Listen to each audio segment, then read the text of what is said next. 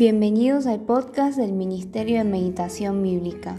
Hoy estamos meditando en Éxodo capítulo 23, versículos 1 al 19. En el día de hoy voy a estar leyendo en la versión Nueva Traducción Viviente y luego vamos a pasar a una breve reflexión. Que el Señor nos acompañe en este tiempo.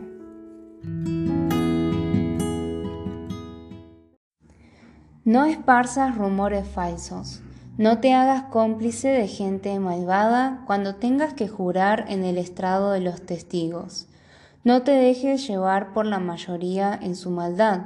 Cuando te llamen a testificar en un pleito, no te dejes influir por la multitud para torcer la justicia. Tampoco inclines tu testimonio en favor de una persona solo porque sea pobre si encuentras extraviado el buey o el burro de tu enemigo, devuélveselo a su dueño.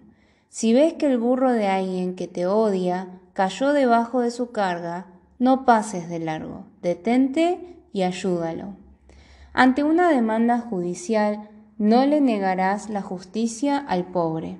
Asegúrate que nunca acuses a nadie falsamente de algún mal.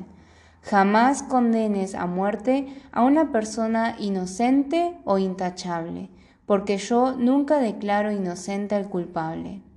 No aceptes sobornos, porque el soborno te lleva a hacer la vista gorda en aquello que ves con claridad. El soborno mueve incluso a una persona justa a tergiversar la verdad. No oprimas a los extranjeros, Tú sabes lo que es ser extranjero, porque tú también fuiste extranjero en la tierra de Egipto. Siembra y recoge tus cosechas durante seis años, pero el séptimo año deja que la tierra se renueve y descanse sin cultivar. Permite que la gente pobre de tu pueblo coseche lo que crezca por sí mismo durante ese año. Deja el resto para que coman los animales salvajes. Haz lo mismo con tus viñedos y olivares. Tienes seis días en la semana para hacer tu trabajo habitual, pero el séptimo día dejarás de trabajar. Así tu buey y tu burro podrán descansar, y también recobrarán sus fuerzas tus esclavos y los extranjeros que vivan en medio de ti. Presta mucha atención a todas mis instrucciones.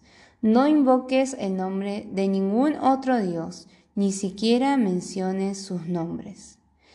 Cada año deberás celebrar tres festivales en mi honor. En primer lugar, celebra el Festival de los Panes sin Levadura. Durante siete días prepararás sin levadura el pan que comas, tal como yo te ordené.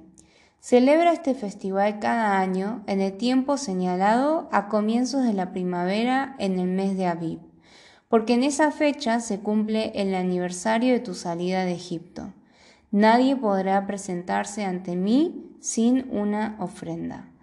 En segundo lugar, celebra el festival de la cosecha cuando me traigas los primeros frutos de tus cosechas. Por último, celebra el festival de la cosecha final, cuando termine la temporada de la cosecha, una vez que hayas cosechado todos los cultivos de tus campos.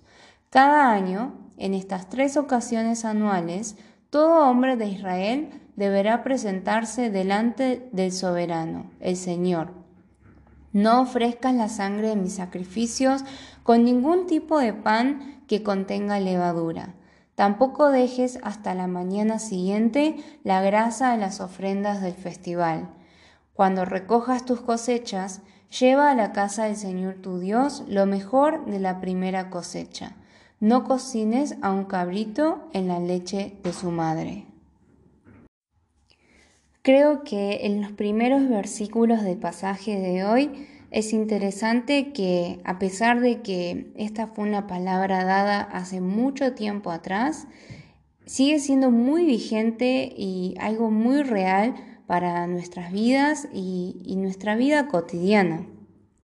Creo que muchos de estos aspectos se pueden ver en nuestra manera de pensar y en nuestras conversaciones probablemente con otras personas o quizás incluso cuando opinamos, ¿no? Cuando opinamos de cierta situación o de lo que cierta persona hizo o de qué era lo correcto o incorrecto. Entonces, em, a pesar de que sean mandamientos que, se dieron hace mucho tiempo, siguen siendo vigentes y reales en el día de hoy.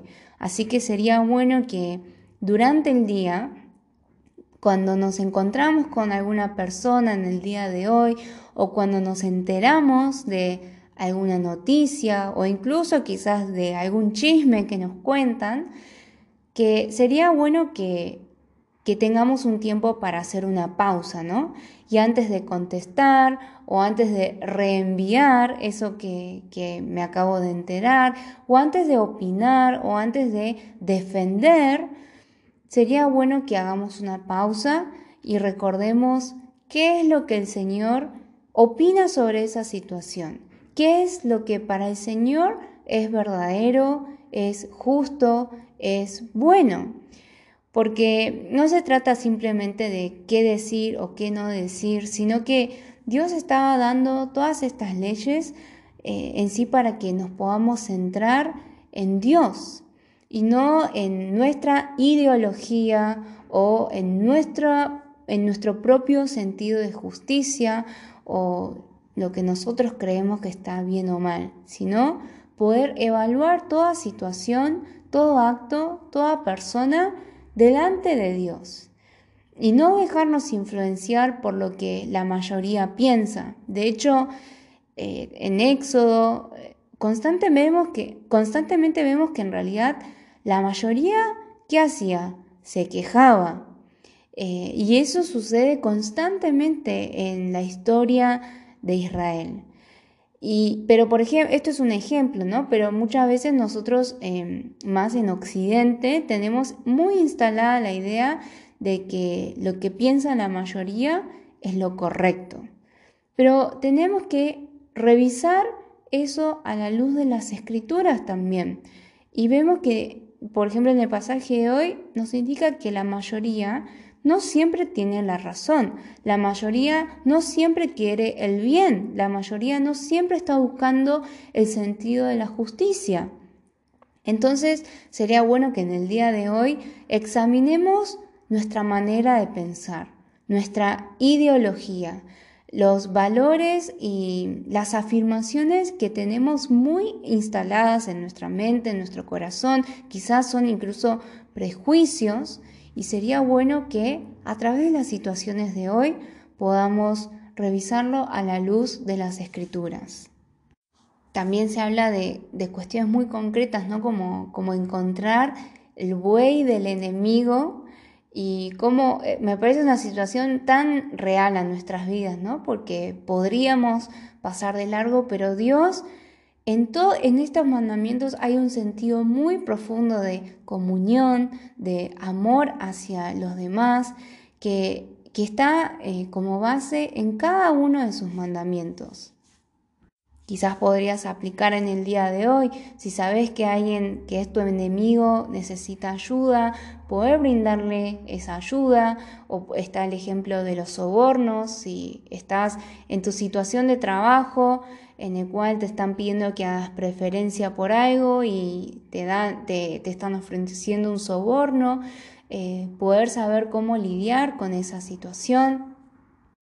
También habla del debido descanso, eh, pero no se trata simplemente de descansar, sino que este descanso también es, es confiar en Dios, ¿no? Porque, o sea, ¿por qué uno trabaja de manera incesante, ¿no? Es porque pueden ser muchas las razones, puede ser porque eh, realmente te guste el trabajo, puede ser porque quieras acumular más o porque eh, tenés miedo de que pase algo en el futuro, entonces querés trabajarlo todo lo posible para poder asegurar tu supervivencia, pero descansar también es una manera de confiar en Dios, confiar en que Él es el que provee todas las cosas y dejar descansar a las personas que están a tu cargo, las herramientas, las máquinas que estén a tu cargo también, para no terminar desgastándose.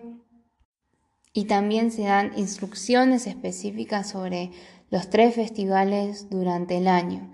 Así que sería bueno que podamos revisar eh, nuevamente nuestra vida, en nuestro año, en nuestra semana, en nuestro día, cuánto le dedicamos al Señor, cuánto comprendemos que en realidad todo nuestro día, nuestra semana, nuestro año le pertenece al Señor y poder concentrarnos en cómo estamos viviendo en nuestra comunidad, eh, con nuestros vecinos, con nuestra familia, en nuestra iglesia, de qué manera estamos cumpliendo o no los mandamientos que Dios nos da para que realmente vivamos como un pueblo diferente, como un pueblo apartado a lo que la corriente de este mundo desea, exige y presiona incluso de las personas. ¿De qué manera concreta hoy puedo vivir como una persona que invoca solamente el nombre del Señor?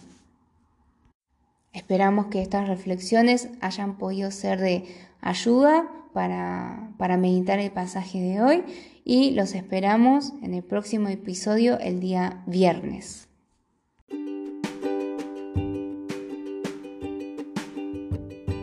Te recordamos que puedes visitar nuestra página web www.meditacionbiblica.com, también nuestro canal de YouTube Meditación Bíblica Internacional, Instagram Meditación Bíblica y en Facebook Ministerio de Meditación Bíblica.